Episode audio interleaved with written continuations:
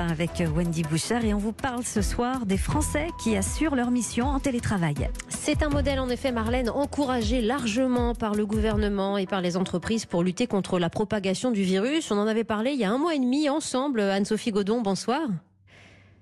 Bonsoir. Vous directrice innovation chez Malakoff Humanis et auteur de Manager le travail à distance et le télétravail. Alors, on voyait cela euh, avec euh, des yeux euh, très positifs. C'était votre source de travail même. Est-ce qu'on peut faire un premier bilan après un mois et demi de confinement et donc un mois et demi de télétravail pour certains Français? D'abord, combien de Français s'y sont mis totalement au télétravail? Alors je crois qu'il faut déjà rappeler qu'il y a 28% des salariés qui continuent à se rendre au travail. Je pense qu'il ne faut pas euh, euh, oublier ceux et celles qui permettent à, à l'économie de continuer à fonctionner. Euh, en, en, complément, il y a donc 24% euh, à fin mars, on avait 24% de salariés du secteur privé qui télétravaillaient à 100%, mhm. et puis un petit 6% qui nous disent alterner entre se rendre au bureau et télétravailler, ce qui fait qu'au total, on a 30% de salariés du secteur privé qui télétravaillent à fin mars. Très bien. Euh, qui pourront euh, encore télétravailler à compter du 11 mai? Parce que le recours au télétravail euh, reste une option privilégiée par le, gouvernement pour limiter les risques. Est-ce que vous avez déjà des, des retours des différentes entreprises ou des télétravailleurs sur cette prolongation éventuelle? Alors je crois que euh, les entreprises attendent les directives finales qui vont être euh, euh, données par le par le gouvernement. Donc je crois que c'est quand même ça le, le, on va dire le, le, socle.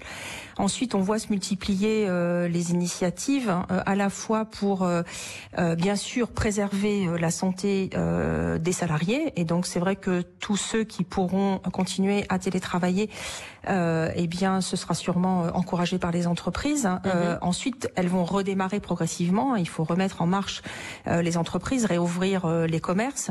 Et donc, euh, les entreprises commencent à s'organiser à la fois pour eh bien faire en sorte, par exemple, que les équipes ne se rencontrent pas, pour décider si elles vont ou pas demander le, le port du masque sur le lieu de travail.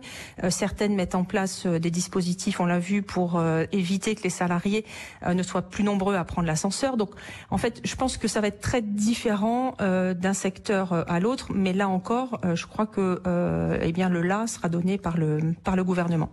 Vous disiez 30% euh, tout et pour tout de, de, Français en télétravail, contre combien de pourcentage habituellement, hors période de crise, hors période de situation exceptionnelle, Anne-Sophie Godon eh bien, on était, en fait, on est à un niveau, on est à un niveau très stable finalement parce que on voit que on, avait en moyenne 30 à 32 des salariés qui télétravaillaient en moyenne. pas tous les jours, pas tous les jours de la semaine, c'est ça, oui.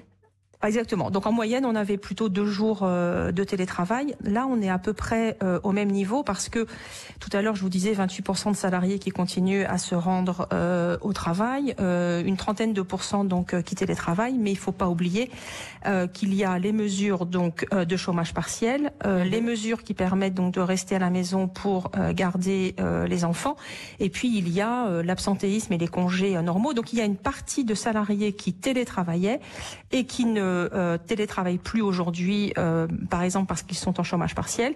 Et puis il y a une grande proportion de salariés qui eux ne télétravaillaient pas, principalement d'ailleurs dans des petites entreprises. C'est ça qui est, qui est, intéressant et on en parlait euh, euh à l'antenne euh, précédemment. Mmh. C'est vrai qu'on faisait le pari que quand le télétravail allait se développer, il allait concerner principalement euh, donc les petites entreprises qui étaient plutôt exclues du dispositif et puis peut-être des professions plus intermédiaires. Eh bien c'est ça qu'on voit.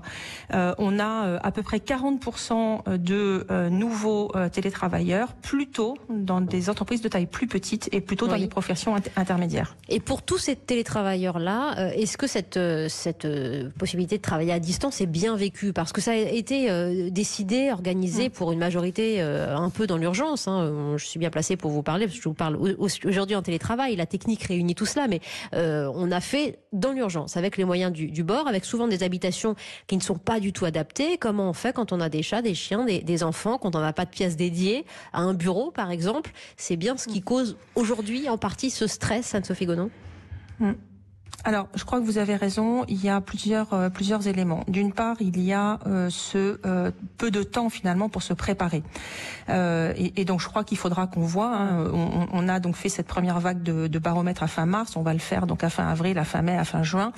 Donc, je pense que ce qui a été très contraignant, ça a été la mise en œuvre rapide. D'autant que pour les donc presque 30% de salariés qui télétravaillent, mmh. presque un sur deux a un enfant. Euh, à la maison et euh, près d'un sur dix a un parent dépendant dont il s'occupe. Donc en plus euh, du travail, eh bien il y a cette charge cette charge familiale. Donc je crois qu'il y a eu un le premier mois le, mois de mars a été difficile. pour autant certains nous disent quand même que finalement le fait d'avoir le même rythme tous les jours c'est aussi un facteur qui qui facilite la mise en œuvre du télétravail. Donc il va falloir attendre pour que cette contrainte euh, notamment la capacité à concilier vie pro et, vie perso, euh, s'atténue. Pour autant, le niveau de satisfaction euh, reste élevé. les salariés mettent à presque 7 salariés sur 10, mais une note supérieure à 7 sur 10. Donc la satisfaction reste, vous voyez, dans le même temps quand même extrêmement élevée. Notamment sur l'économie de transport, c'est 0 minutes par jour, j'allais dire de, de, perdu, et ça c'est du temps que le salarié rattrape comment? Sur quel poste? Alors, euh, alors, il le rattrape. Ben déjà, il y a, euh, enfin, vous l'avez évoqué, hein, il y a euh, déjà l'organisation de la vie quotidienne au domicile. Hein. il faut faire les courses, préparer les repas. il faut s'occuper des devoirs des enfants pour ceux qui ont des enfants. donc, il y a déjà une charge euh, familiale, on va dire, euh, euh, plus importante. après, on voit pas d'effet là à court terme. les salariés ne nous disent pas que la fatigue a reculé de manière significative ou que ils ont une qualité, une quantité de sommeil qui a beaucoup progressé. Donc, je pense qu'il faudra attendre les prochaines étapes pour en voir les, les bénéfices. En revanche, on voit d'ores et déjà quand même des, des, des, des bénéfices pointés hein, sur la la conciliation vie pro vie perso, mhm. euh, les parents euh, nous disent, même si c'est une charge, même si c'est contraignant, euh, eh bien, on, on, on, retrouve nos enfants. Donc, pour certains, c'est aussi plus de temps passé avec leurs enfants. Donc, ce qui est une contrainte est aussi potentiellement une source de, de plaisir. Mais vous signaliez que le télétravail, en, général, c'est deux jours par semaine en moyenne. cinq jours sur sept pourraient, au contraire, favoriser le, le surmenage le chevauchement entre la vie privée et la vie professionnelle, des niveaux de stress plus élevés, des troubles du sommeil, c'est ce qui mhm. ressort, ce qui ressort des différentes études de Français qui se sentent euh, en détresse psychologique. Alors, je crois que euh, on est quand même dans un télétravail. On appelle ça télétravail, mais on, enfin, euh, c'est quand même pas vraiment du télétravail. Hein. Quand on est cinq jours sur cinq en confinement euh, avec des enfants, euh, je ne sais pas s'il faut encore appeler ça euh, vraiment du télétravail. Alors, vous parliez de cette détresse psychologique. Moi, je crois qu'il faut en, en, cerner plus largement les contours. il y a d'abord cette inquiétude majeure que mentionnent les salariés envers l'avenir du pays et l'avenir de leur entreprise. Donc, il y a, il y a, il y a déjà ce premier facteur-là. Euh, il y a ensuite un deuxième sujet, c'est euh, l'intensité et la charge de travail. Euh, on voit bien que les journées, on l'avait déjà dit dans un télétravail à deux jours, mais là, on, on a effectivement une charge de travail qui s'est intensifiée. À fin mars, les salariés avaient encore un peu du mal à, à finalement séparer les temps de vie pro et perso. Euh, il y a cette question de la rupture du lien social, qui est un, qui est un phénomène euh, pointé du doigt par la plupart des, des, des salariés. Oui, d'où la nécessité que le manager garde le lien. Euh, évidemment aussi de la conciliation. Oui. Exactement. On parlait aussi tout à l'heure euh, des enjeux de, de, de, de, finalement prise en charge euh, des situations de famille. Mhm. Et puis il y a euh, aussi presque un tiers des salariés qui nous disent finalement vivre des, des tensions avec leur entourage. Donc les conditions, enfin plutôt les, les, les, les motifs hein, euh, de, ce, de, de ce stress ou de cette anxiété, euh, ils, sont, euh, ils sont multiples. mais, vous appelez ça comment, Anne-Sophie Godon Si vous appelez ça télétravail 5 jours sur 7, vous appelez ça comment? Je sais pas comment il faut l'appeler. Euh, je sais pas, mais ça me paraît pas être, ça me paraît pas être les conditions. C'est pas télétravail tel que vous le définissez du télétravail. Oui, très bien. Exactement. Euh, Anne-Sophie Godon, on suivra tout cela avec vous parce que les enquêtes sont régulières. Vous nous parlez de ce baromètre euh, publié fin mars.